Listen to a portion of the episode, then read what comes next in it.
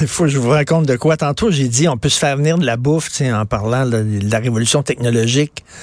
Puis je disais, c'est difficile aussi pour les restaurants parce qu'on peut se faire venir de la bouffe par Uber Eats. Et Fred Rio, qui est à la console ici, qui a un bon sens de l'humour, lui, a entendu, on peut se faire venir de la bouffe par Uber Reeves. Fred, t'imagines ça? Ding dong. Celui qui est né vieux, hein?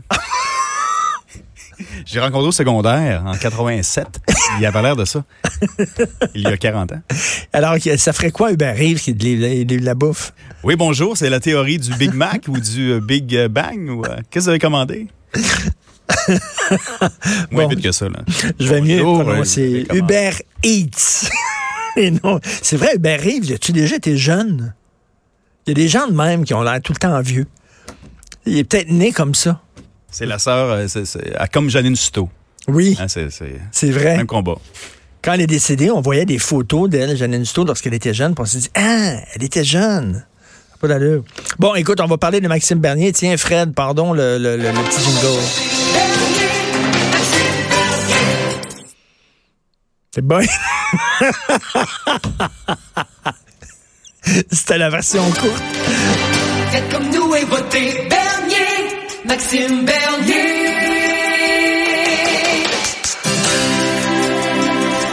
Le gars, c'est la version karaoké. Ah, c'est la version karaoké, c'est ça que chantait euh, Eric Salvaire dans un bar. J'imagine. Personne n'a filmé cette fois-là.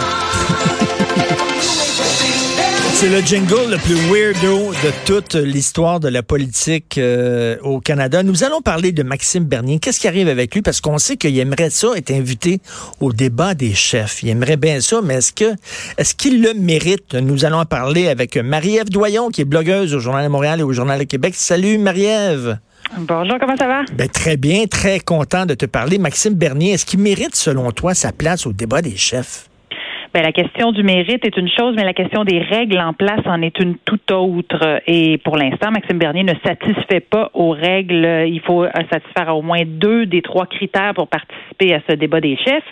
Et malheureusement, il n'y satisfait pas. Alors, on a beau se parler de mérite tant qu'on veut. Et on peut aussi se, se, parler de mérite quand un chef, pour l'instant, dans les sondages, n'obtient pas 5% des intentions de vote. Est-ce qu'on peut aussi parler de mérite? C'est une autre question, je pense. Mais c'est quoi, justement, ces critères-là? C'est avoir un député élu à titre de membre de son parti. Donc, comme son parti est un nouveau parti et qu'il n'a jamais fait élire de député, il ne satisfait pas à cette règle-là. Soutenir des candidats dans au moins 90% des circonscriptions. Maxime Bernier a l'intention de présenter des candidats dans toutes les circonscriptions au Canada et avoir obtenu au moins 4% des suffrages lors des élections précédentes, ce qu'il n'a pas fait. Euh, lui, personnellement, euh, il l'a fait, ou avoir des candidats ayant de véritables possibilités d'être élus à l'occasion de l'élection générale en cause et Maxime Bernier estime euh, à pouvoir être élu dans sa circonscription, ce qui est une très grande probabilité puisqu'il est élu depuis plusieurs années, mais qui n'est pas un état de fait. Il devra quand même recevoir des suffrages et il y a une lutte à finir en bosse entre les conservateurs, les libéraux et Maxime Bernier. Mais d'ailleurs, tu dis là, dans ton texte, parce que tu as écrit là-dessus, euh, ton blog Bernier deux points, c'est loin d'être gagné. Exact. Tu dis que selon les prédictions d'une de, maison de sondage de 338canada.com, ben, en tout cas, c'est un agrégateur de sondages de sondage. C'est loin d'être gagné pour Maxime Bernier dans, dans son comté. Ben pour l'instant, aux dernières nouvelles, euh, 338 Canada, qui est l'équivalent canadien que qu'on avait avec Québec 125, euh, qui fait une recension finalement de tous les sondages dans toutes les circonscriptions. On dit qu'il y a un penchant vers le Parti populaire euh, canadien de Maxime Bernier, mais le penchant tient compte de deux choses, donc du fait que pour l'instant, les euh, conservateurs ont un, un, candidat qui est annoncé depuis plusieurs mois, qui est Richard Lehoux, et, mais ne tient pas compte de l'identité d'un candidat éventuel du Parti libéral. Moi, on me dit que ce sera fort certainement Adam Veilleux qui était candidat la dernière fois. Et une fois que le candidat entre dans la course, là, euh, il y, a, des facteurs qui jouent en, qui entrent en ligne de compte, notamment la notoriété du candidat et les euh, résultats obtenus auparavant. Mais euh, Adam Veilleux avait obtenu le double ou le triple de son score, du score des libéraux la dernière campagne, donc 22 et son, visage est connu dans la Beauce. C'est quelqu'un qui est demeuré très actif au cours euh, des derniers mois et des dernières années depuis sa défaite électorale de 2015. Est-ce que ça va venir faire bouger les chiffres? Surtout quand on sait que les conservateurs vont se diviser entre Maxime Bernier et Richard Lehoux. C'est probable qu'il y ait une lutte serrée dans cette circonscription. Ben écoute, on va faire de la fiction, de la science-fiction, de la fiction politique. Si, si, si. Mettons que Maxime Bernier perd son comté, c'est fini. Son chien est mort. Penses-tu qu'il va tirer à la plug et se retirer dans ses terres? Ben, le risque que court Maxime Bernier, c'est qu'aucun de ses candidats ne soit élu. Si c'est le cas, à ce moment-là, il peut même pas prendre une circonscription d'un autre candidat, puisqu'on a déjà vu, là, un chef qui ne réussit pas à se faire élire dans sa circonscription demande à un de ses députés élus de s'écarter et de lui laisser le comté pour qu'il puisse entrer au Parlement. Euh, Maxime Bernier, c'est le seul de sa, de, sa formation politique à avoir euh, une chance d'être élu dans cette campagne. Eh euh, c'est un grand risque qu'il prend s'il ne réussit pas à remporter la Beauce. Mais on en parlait à la dernière campagne. Euh, les, les Beaucerons se disaient peut-être que Maxime passera pas cette fois-ci. Et il demeure extrêmement populaire dans son comté. Il est représenté aussi dans de nombreux événements par quelqu'un qui n'est pas un de ses employés, mais qui est très connu du public, c'est-à-dire son père, qui a été député très longtemps et mhm. qui est très aimé des Beaucerons. Écoute, moi, je me considère comme un gars de droite, de droite économique, OK? Puis de droite aussi en matière de justice. Je suis tanné des sentences bonbons, puis je veux des, peines plus sévères. Sauf que même moi, je trouve que il est pas mal à droite, là, Maxime Bernier. J'ai un peu de la difficulté avec certains de ses discours. Par exemple, il est contre les cours d'éducation sexuelle dans les écoles. Écoute, là, je me semble que s'il y a un consensus, c'est qu'on a besoin de ça dans les écoles. Lui, je pense qu'il aime pas ça, qu'on veut euh, euh, dire aux jeunes qu'il y a plus de genre, que tu peux être un gars le mardi, puis une fille le mercredi, puis tout ça. Je pense que ça l'inquiète beaucoup. Je peux comprendre, mais tu sais, ça s'approche d'une droite morale. Là. Ben, ça, s'approche d'une droite morale, surtout quand il euh, permet le, libre discours. Et là, on n'est pas du tout dans une discussion où on veut parler de limiter la liberté d'expression, mais de l'encadrer dans certains dossiers, notamment quand des candidats chez lui ont eu des discours d'incitation à la haine dans le passé, quand on le voit se faire photographier avec des leaders de groupes d'extrême droite et non pas de, droite, qu'elle soit économique ou sociale et morale. Quand on veut euh, laisser euh, quiconque et son voisin se prononcer sur la possibilité de restreindre ou de d'encadrer le droit à l'avortement, ce qui est d'ouvrir la porte à le restreindre encore plus. Euh, Maxime Bernier joue sur cette corde sensible-là de la droite qui monte et il réussit à expliquer et euh, aller savoir comment là, que le populisme peut être une bonne chose. Euh, être populaire et être populiste, c'est pas la même chose. Parler au nom des gens, c'est une chose, mais manipuler l'opinion publique comme le font les populistes de ce monde, c'est c'en est une autre. Pourtant, moi, les commentaires que je reçois sont enfin quelqu'un parle pour nous. C'est ça le populisme, le pouvoir au peuple. là, y a-t-il un danger pour les conservateurs?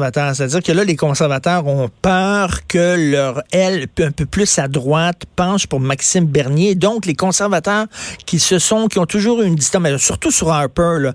Harper, il gardait les, les coucous, les extrémistes, les gens un peu plus à droite, les gens de droite morale, il gardait éloignés. Il les écartait. Il, les écartait. Tandis que là, est-ce qu'il y a un danger pour le Parti conservateur qui veulent ils veulent pas perdre des votes au dépens de Maxime Bernier, donc ils vont essayer de cruiser cet électorat-là. Et le danger, c'est qu'il y a des gens qui peut-être auraient voté conservateur parce qu'ils sont tannés de Justin Trudeau, voyant le parti aller un peu trop à droite, là, vont dire non, non, non, je vais me boucher le nez puis je vais voter libéral.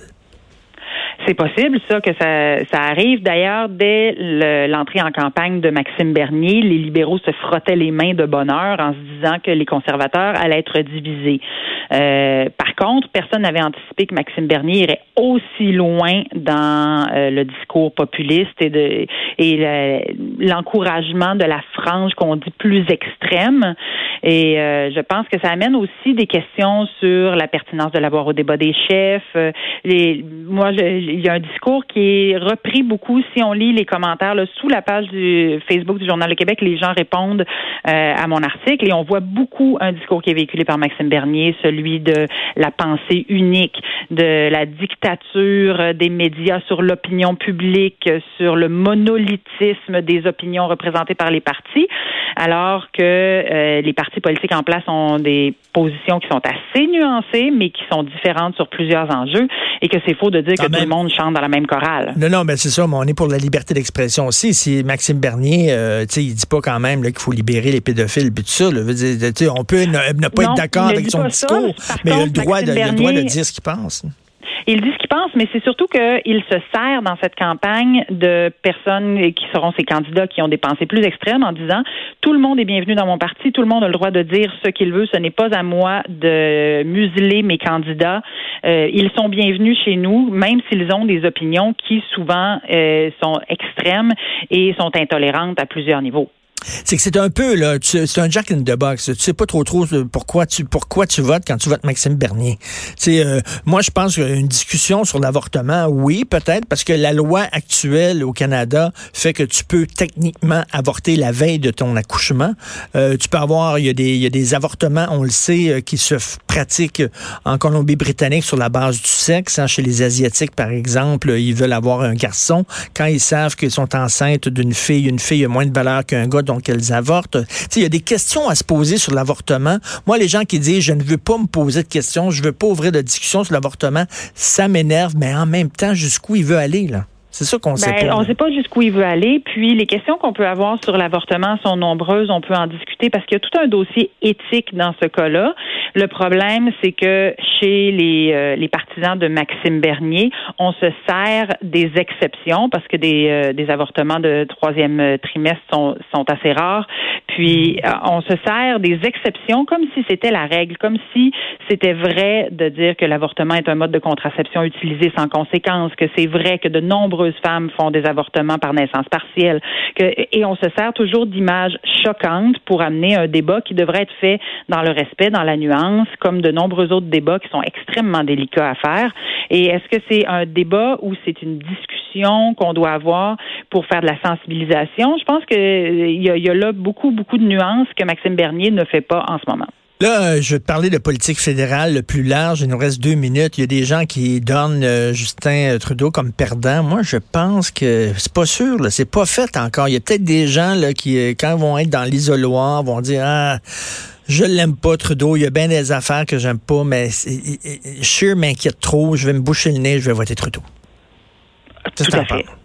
Tout à fait. Euh, plusieurs disent que le prochain gouvernement pourrait être un, gouvernement minoritaire. De mon expérience, c'est pas toujours une bonne idée. Euh, mais euh, je sors d'un événement où était Justin Trudeau hier soir et son discours est à la fois nuancé, rassembleur, positif et dans la situation économique où on se trouve, c'est pas nécessairement le temps d'aller vers euh, des, des, restrictions de dépenses budgétaires qui pourraient inquiéter les gens en disant mais si on met le pied sur le frein maintenant, où est-ce qu'on va être dans quatre ans? Ben, l'économie va bien là au Canada. L'économie va bien. Va bien ben, justement, mais il n'arrête pas de dépenser pendant que l'économie va bien. Dire, il creuse la dette avec une pépine. Mais le, discours de Justin Trudeau, c'est si on encourage notre économie à continuer d'aller bien, on va continuer à rentrer de l'argent tranquillement dans nos coffres et c'est la meilleure façon. Si on met le frein maintenant puis qu'on s'en va vers une crise économique, notamment on la voit venir vers les États-Unis, est-ce que nous on va se retrouver dans une situation où ça va être beaucoup plus difficile de relancer la machine économique? Et là on pourrait être dans Puis l'affaire SNC-Lavalin, ça collera pas, tu penses c'est sorti un peu trop tôt cet été cette histoire-là du commissaire à l'éthique, les gens vont l'oublier en octobre? Euh, je pense que le commissaire, c'est mon opinion personnelle, là, mais le commissaire à l'éthique n'a rien amené de nouveau. Tout le monde savait qu'il y avait eu euh, du, marchage sur la ligne de l'éthique de ce côté-là, et les raisons pour lesquelles Justin Trudeau dit l'avoir fait sont des raisons qui se défendent. Il n'y a pas de fait nouveau dans ce rapport-là qui a été sorti par le commissaire à l'éthique. Merci beaucoup, Marie-Ève. Merci. On se reparlera au cours de la saison. Marie-Ève Doyon, blogueuse du Journal de Montréal, Journal de Québec. Merci.